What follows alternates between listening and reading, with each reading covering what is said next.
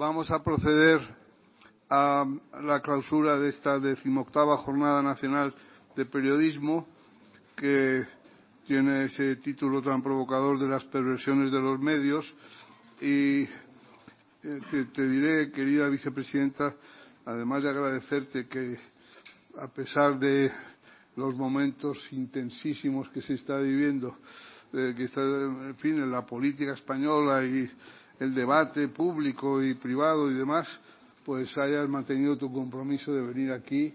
Sabes que tienes el afecto de la, de la Asociación de Periodistas Europeos, que contó contigo cuando todavía estabas en Bruselas, porque nosotros nos anticipamos a Pedro Sánchez para adivinar que allí había una persona que tenía que venir aquí con nosotros. Pues te diré que, que, ha sido muy interesante. Me preguntaba las conclusiones, no las hay. Pero fíjate el preámbulo de esta, de esta, de, de, de esta jornada. Dice así, los medios de comunicación, como la energía nuclear, son de doble uso, medicinal o bélico. Pueden ser sembradores de concordia civil o de antagonismo cainita. Algo similar sucede con la publicidad, que ha sido una ayuda básica para que se financiaran y ha incurrido en la pretensión de ponerlos a su servicio, o con las redes sociales, que multiplican las fuentes de alimentación y ofrecen canales suplementarios que, careciendo de filtros periodísticos profesionales, facilitan la crecida del odio alentado desde la irresponsabilidad del anonimato.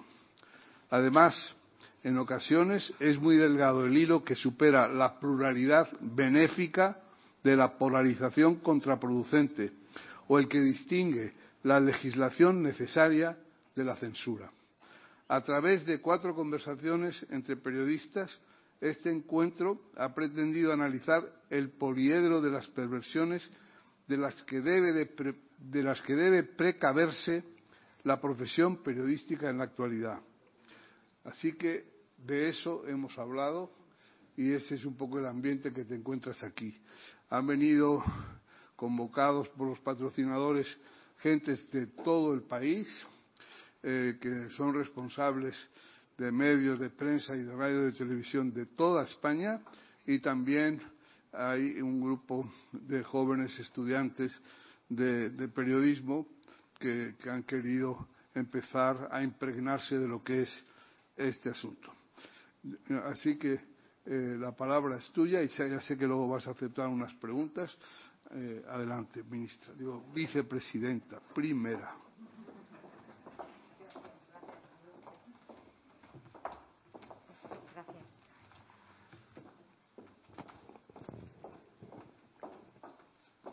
Bueno, muy buenos días.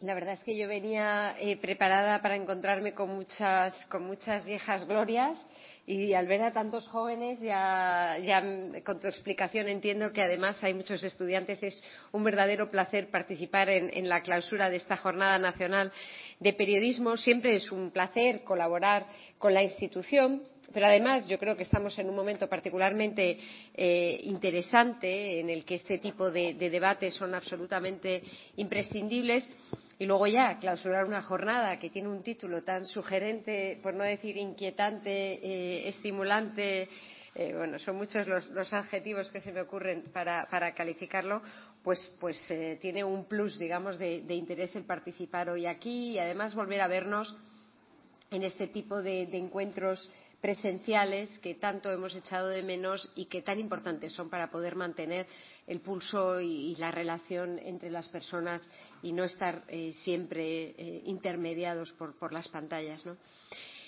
Y el título de vuestra jornada y los debates que han tenido lugar me parecen absolutamente oportunos, como decía, y muy pertinentes porque los medios de comunicación juegan un papel absolutamente fundamental para la cohesión social y la salud de los sistemas democráticos.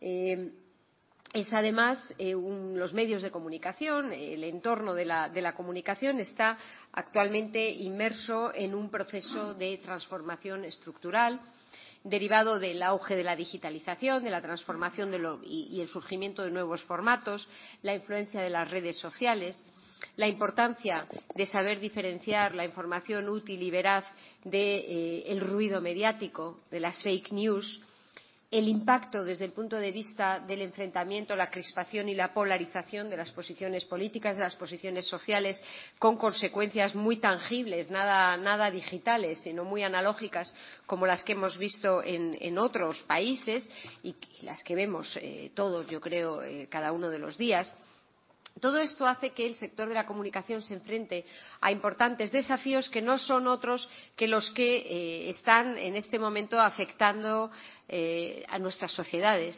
Son desafíos como los que nos eh, tenemos que enfrentar todos nosotros, los ciudadanos, como sociedad. Creo que estaba aquí Iñaki Gabilondo. Hace recientemente participamos en un en un, en un evento de entrega de los premios clave hace un mes o algo así y decía una frase que me parece eh, refleja muy bien el sentimiento que yo creo todos los ciudadanos tenemos, o por lo menos yo personalmente tengo eh, de manera muy intensa, y es que necesitamos periodismo de calidad en defensa propia.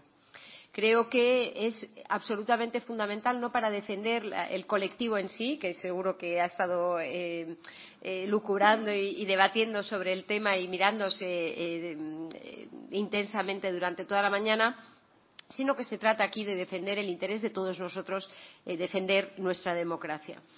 Estamos en un momento de saturación de las redes, de, de la información, del ruido, la prisa, la crispación.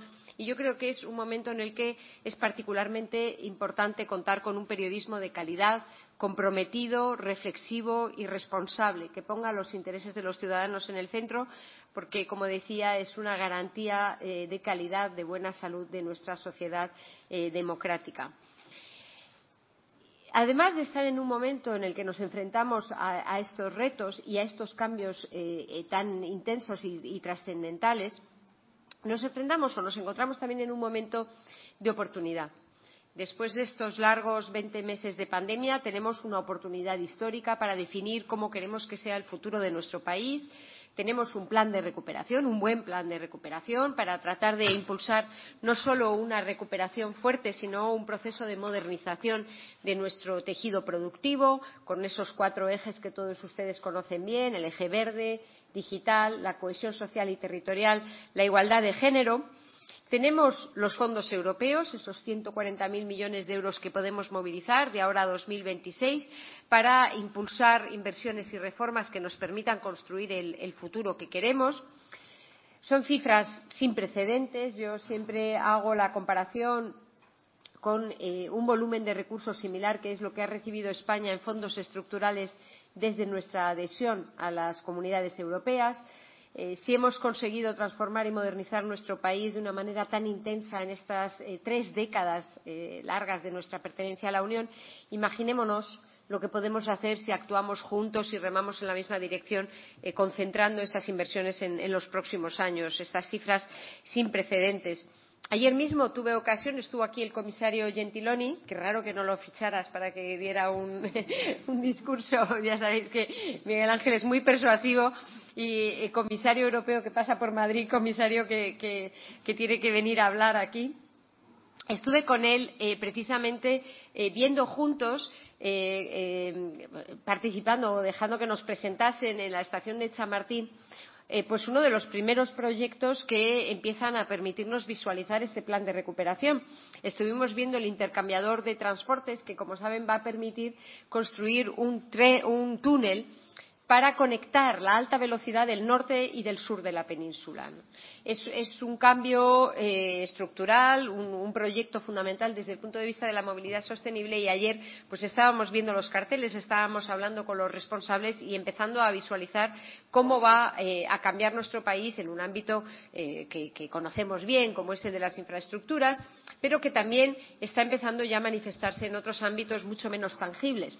Todas las semanas vamos aprobando inversiones en los ámbitos de la I+D, de la ciencia, de la digitalización Hoy mismo en Consejo de Ministros hemos aprobado también importantes inversiones para crear un primer ordenador cuántico, el más importante del sur de Europa, para eh, desplegar una ventanilla única para el hub audiovisual, para la atracción de inversiones extranjeras y el desarrollo de la industria audiovisual española. Es decir, que semana tras semana vamos desgranando esas inversiones y haciendo real el plan de, de recuperación, impulsando la transformación. Tan importantes como las inversiones son las reformas. Y siempre se presta atención a algunas que son muy trascendentales, la reforma laboral, la reforma de las pensiones, pero me gusta señalar que tan importantes como ellas son las de la educación, la formación profesional, la ley del cambio climático, la ley crea y crece para impulsar la creación de empresas y su crecimiento la ley de startups la reforma concursal tenemos un programa muy ambicioso de reformas estructurales para acompañar esas inversiones y lograr que tengan un impacto duradero y significativo material que aumente nuestra capacidad de crecer mejor y de forma más próspera en el futuro. Tenemos por delante esta gran oportunidad y para abordar este plan necesitamos eh, no solo las inversiones, no solo un plan, necesitamos también métricas, indicadores apropiados. Ayer celebramos un, eh, foro de alto nivel con participación de representantes del Banco Mundial, de la OCDE, de la Comisión Europea, justamente sobre cómo desarrollar indicadores complementarios del PIB que se ha erigido a lo largo del último siglo en el indicador sintético más relevante de eh, evolución económica. Cómo desarrollar indicadores que nos permitan verdaderamente capturar, aprehender todos estos elementos que determinan el progreso eh, económico y el bienestar social. Cada vez son más las instituciones que consideran que hay que eh, tratar de capturar eh, variables fundamentales para un desarrollo justo y equilibrado, incluyendo la dimensión social y medioambiental, también la nueva economía digital, por supuesto, reflejando adecuadamente el papel de los servicios públicos y de la inversión pública. Si teníamos alguna duda, creo que la pandemia nos ha dado una lección de, sobriedad en cuanto a la importancia que tiene eh, lo que nos une esa inversión eh, pública y me gustaría eh, he traído esto a colación porque quería referirme a otro tipo de, de, elementos intangibles que son igualmente importantes y que tenemos que tratar de integrar dentro de nuestras ecuaciones al hablar de progreso, de sostenibilidad del crecimiento, de desarrollo, de bienestar. Y son aquellos indicadores que nos muestran la calidad democrática e institucional.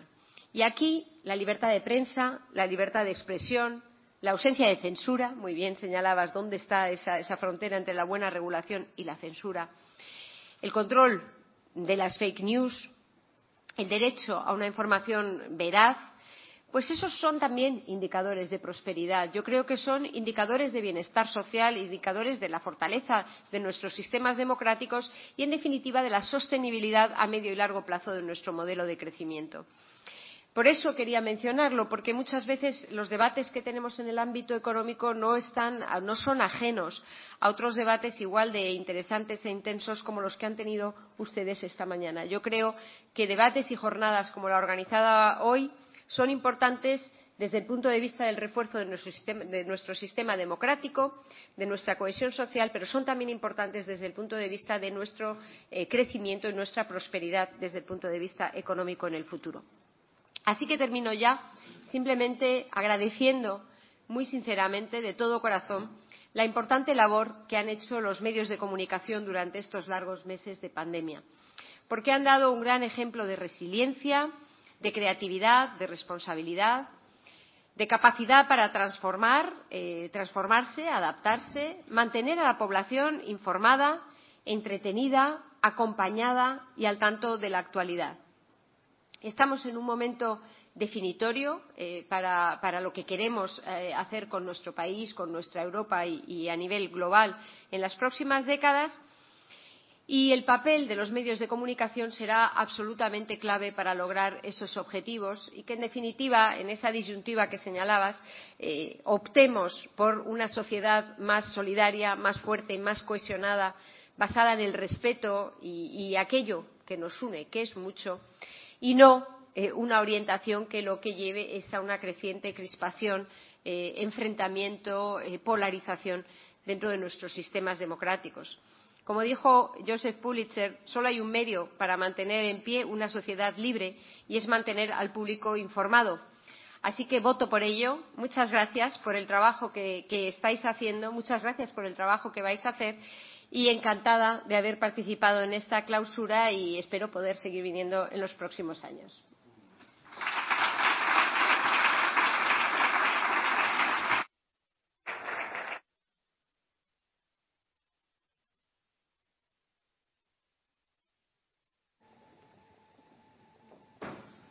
Bueno, vicepresidenta, una vez más eh, has dado eh, la talla has dado el ejemplo de responsabilidad y de servicio, por lo cual, por nuestra parte, respeto y admiración. Y luego, algunas de las cosas que has dicho eh, nos van a tener eh, insomnes, pero, pero son, me parecen de máxima relevancia. ¿Cómo desarrollar indicadores complementarios? Es que vivimos todavía con unas, como decís, métricas realmente penosas. No tenemos más que el PIB, no sabemos. ¿Y cuáles son esos otros índices que pueden, digamos, complementar? Esto es una tarea absolutamente apasionante. Y, luego has hablado de los indicadores de la calidad democrática y te diré que la Asociación de Periodistas Europeos, por ejemplo, está colaborando con el Departamento de Seguridad Nacional en, el, eh, en, una tarea que ha asumido y que está en toda Europa, en todos los países miembros de la Unión Europea, que es eh, todo el asunto este de la desinformación y, de cómo y por dónde, eh, en fin, atajar eh, la, la, corrosión que, que, nos, que, crea. ¿no? Así que, eh, como has dicho, vicepresidenta, que estás dispuesta a aceptar unas preguntas, pues es, el momento de, de, que levantéis el brazo y se os pasará un micrófono de sala eh, para que podáis decir vuestro nombre y vuestra pregunta. Si sois breves en la pregunta, pues habrá más preguntas. Si sois eh, si dais conferencias alternativas, pues no habrá, no habrá posibilidad.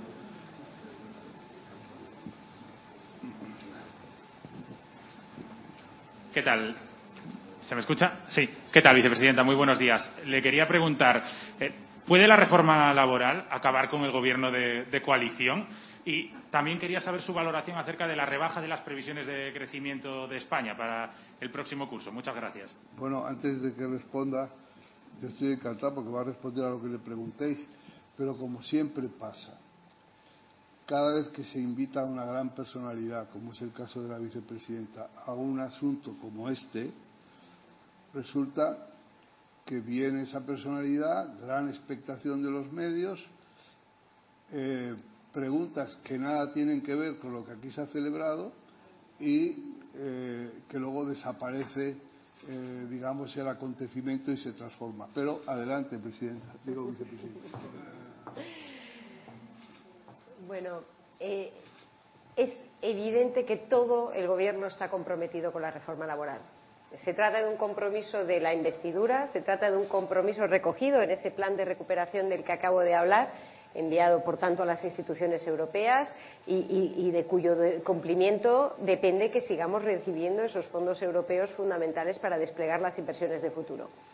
Todo el Gobierno está comprometido con una reforma laboral que nos permita recuperar los consensos rotos en la última década, que nos permita erradicar la precariedad, que reequilibre las relaciones entre los distintos agentes sociales dentro de la negociación colectiva, que mejore la calidad del empleo y, en definitiva, yo lo digo muchas veces, que europeice nuestro mercado laboral, reduciendo la temporalidad excesiva, el paro estructural, el paro juvenil, etcétera. Ese es, eh, es, un compromiso de todo el Gobierno que, evidentemente, vamos a llevar a cabo, en, que estamos llevando a cabo y vamos a eh, impulsar en las próximas semanas sobre la base de ese diálogo social para tener un, buen acuerdo, una buena reforma laboral de aquí a final de año. Y con respecto a las, a las, eh, a las estimaciones macroeconómicas, fíjese que justo estábamos comentando cómo eh, las limitaciones de los indicadores disponibles, pero es evidente que el Producto Interior Bruto es el indicador eh, armonizado, aceptado como eh, reflejo de la actividad económica en general. Estamos en un momento marcado por la incertidumbre en estos meses hemos visto numerosas revisiones al alza y a la baja de magnitud superior a lo que, a lo que normalmente eh, vemos. Yo estoy segura de que en las próximas semanas seguiremos viendo nuevas revisiones al alza y a la baja. Y yo mm, creo que lo que es importante es ver el mensaje eh, fundamental que subyace a todas estas previsiones. Y es que la recuperación está en marcha, que es muy intensa, que la actividad económica está yendo de menos a más en el curso de 2021, que se intensificará en 2022. Eh, todos los organismos esperan que España sea uno de los motores del crecimiento económico en 2022 y esa es la perspectiva eh, con la que estamos tomando nuestras decisiones y estamos en este momento pues elaborando todos los, eh, los digamos todas nuestras acciones. ¿no? por supuesto, marcados, marcadas esas decisiones siempre por el principio de prudencia. Eh, desde hace tres años y medio hemos eh, tenido una posición prudente y responsable a la hora de las previsiones macroeconómicas como a la hora de la política económica en general y esa es la línea que estamos siguiendo ahora y que seguiremos en el futuro. Buenas tardes. Eh, yo quería preguntarle sobre la. Elena Martín, de la Sexta. Quería preguntarle sobre la reforma laboral. Usted dice que todo el Gobierno está comprometido en acabar con la precariedad, la segmentación, la temporalidad. Pero la pregunta sería: eh, ¿cómo? ¿Con una derogación absoluta de la reforma laboral? ¿Con una modernización? ¿Con el paquete de medidas equilibrado que dijo usted hace unos días? Eh, ¿Dónde estaría el punto de acuerdo entre el Gobierno de coalición para poder conseguir esa derogación final de la reforma laboral a final de año, si es que hay derogación. Gracias. Mire, la hoja de ruta de esta reforma, como el resto de las reformas más importantes que tenemos dentro del plan de recuperación, está en el plan de recuperación. Es una hoja de ruta acordada no solo con el Gobierno, está también acordada con los agentes sociales. Esos son los elementos sobre los que hemos venido trabajando y sobre los que vamos a trabajar de cara a tener un acuerdo equilibrado de aquí a final de año.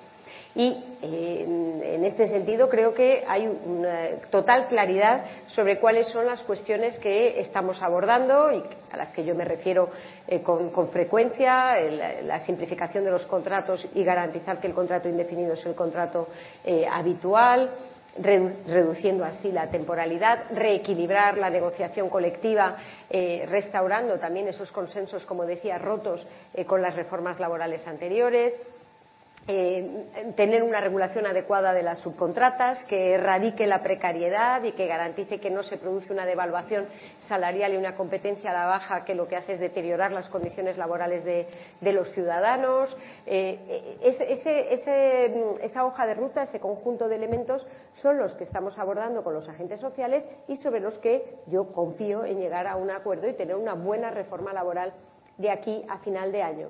Y en cuanto al método, eh, como yo creo que todos ustedes saben, hay distintas mesas de diálogo social que lideran los distintos ministerios. Normalmente los secretarios de Estado de cada uno de los ministerios lideran esas mesas de diálogo social y por supuesto que no hay ningún tipo de inconveniente a que el Ministerio de Trabajo, el secretario de Estado de Trabajo, lidere la correspondiente mesa de la reforma laboral. Eh, creo que lo que es muy importante es que tengamos una buena coordinación para que ahora que eh, ya estamos enfilando esa fase decisiva de la negociación, pues tengamos eh, el resultado deseado, que como digo es absolutamente compartido por todo el Gobierno y es tener una buena reforma laboral que responda y resuelva los problemas que venimos arrastrando en el mercado laboral en España.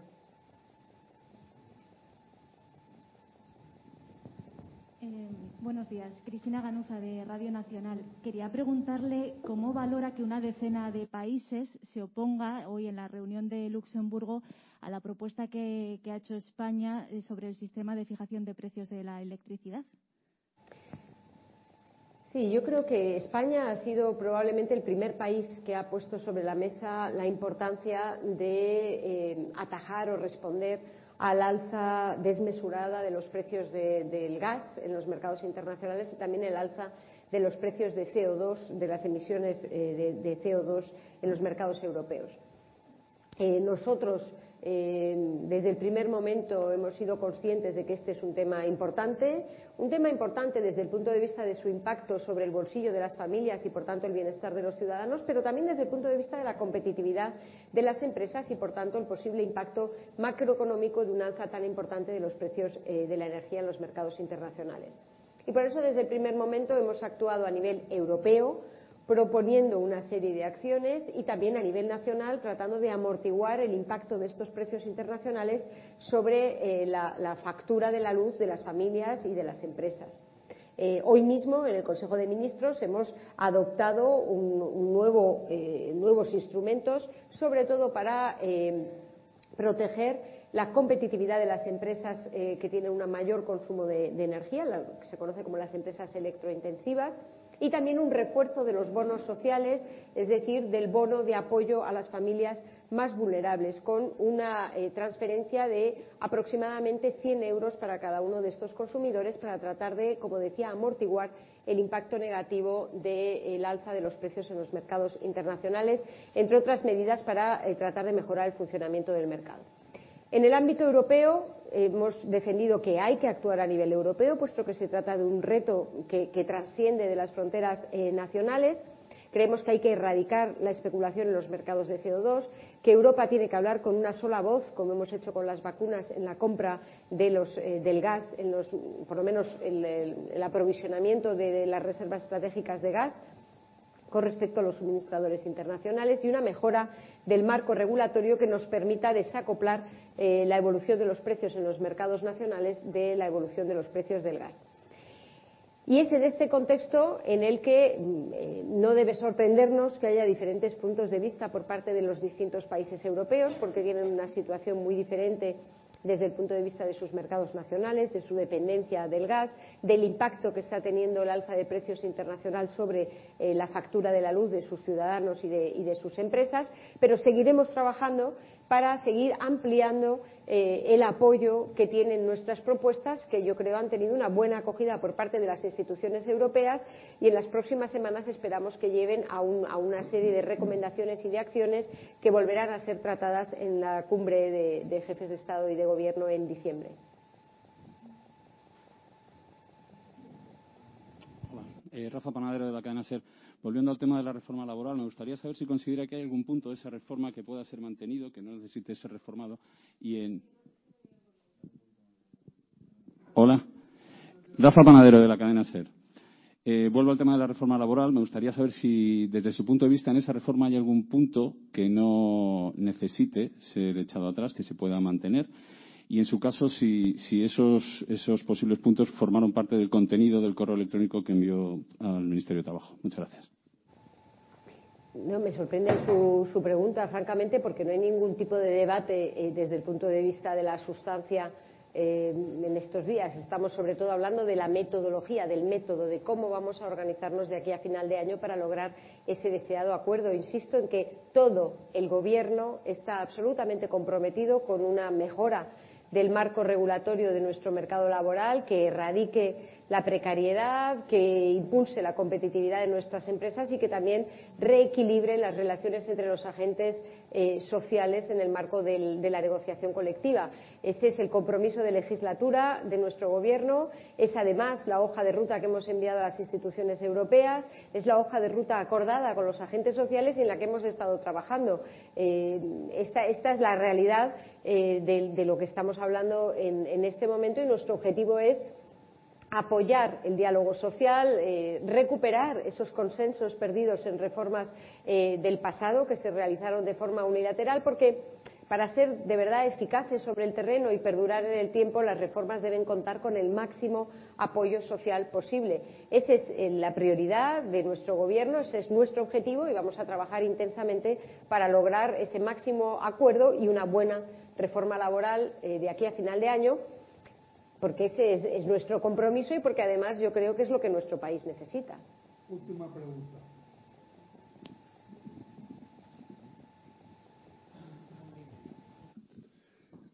Sí, buenos días, vicepresidenta. Manuel Contreras, de ABC Sevilla. El presidente de la Junta de Andalucía ha denunciado el ninguneo en el reparto de los fondos de empleo, el ninguneo que ha sufrido Andalucía y las comunidades y las comunidades gobernadas por el Partido Popular. Quería conocer su opinión al respecto, por favor. Sí, no he leído exactamente las declaraciones del presidente de la Junta de Andalucía, pero lo que sí puedo decir es que, desde luego, a lo largo de este último año y medio, por centrarme solo en el período de la pandemia, Andalucía ha sido una de las comunidades autónomas que más fondos ha recibido del Estado para responder a las necesidades inmediatas generadas por la pandemia en el ámbito de la educación y de la sanidad, para apoyar a sus empresas, aquellas más afectadas como consecuencia de la caída de actividad, para recomponer y apoyar la provisión de todos los servicios públicos necesarios. De hecho, el saldo presupuestario de Andalucía se ha visto muy significativamente mejorado gracias a las transferencias a fondo perdido que ha recibido del Estado. Así que un tratamiento igual de todas las comunidades autónomas, máximo respeto por los gobiernos autonómicos y, por supuesto, máximo aprecio y cariño por la población de Andalucía, que yo creo es muy consciente del fuerte apoyo desde el punto de vista financiero que ha prestado el Estado para la provisión de los distintos servicios públicos y el mantenimiento de nuestro estado de bienestar. Bien, muchas gracias. Muchas gracias.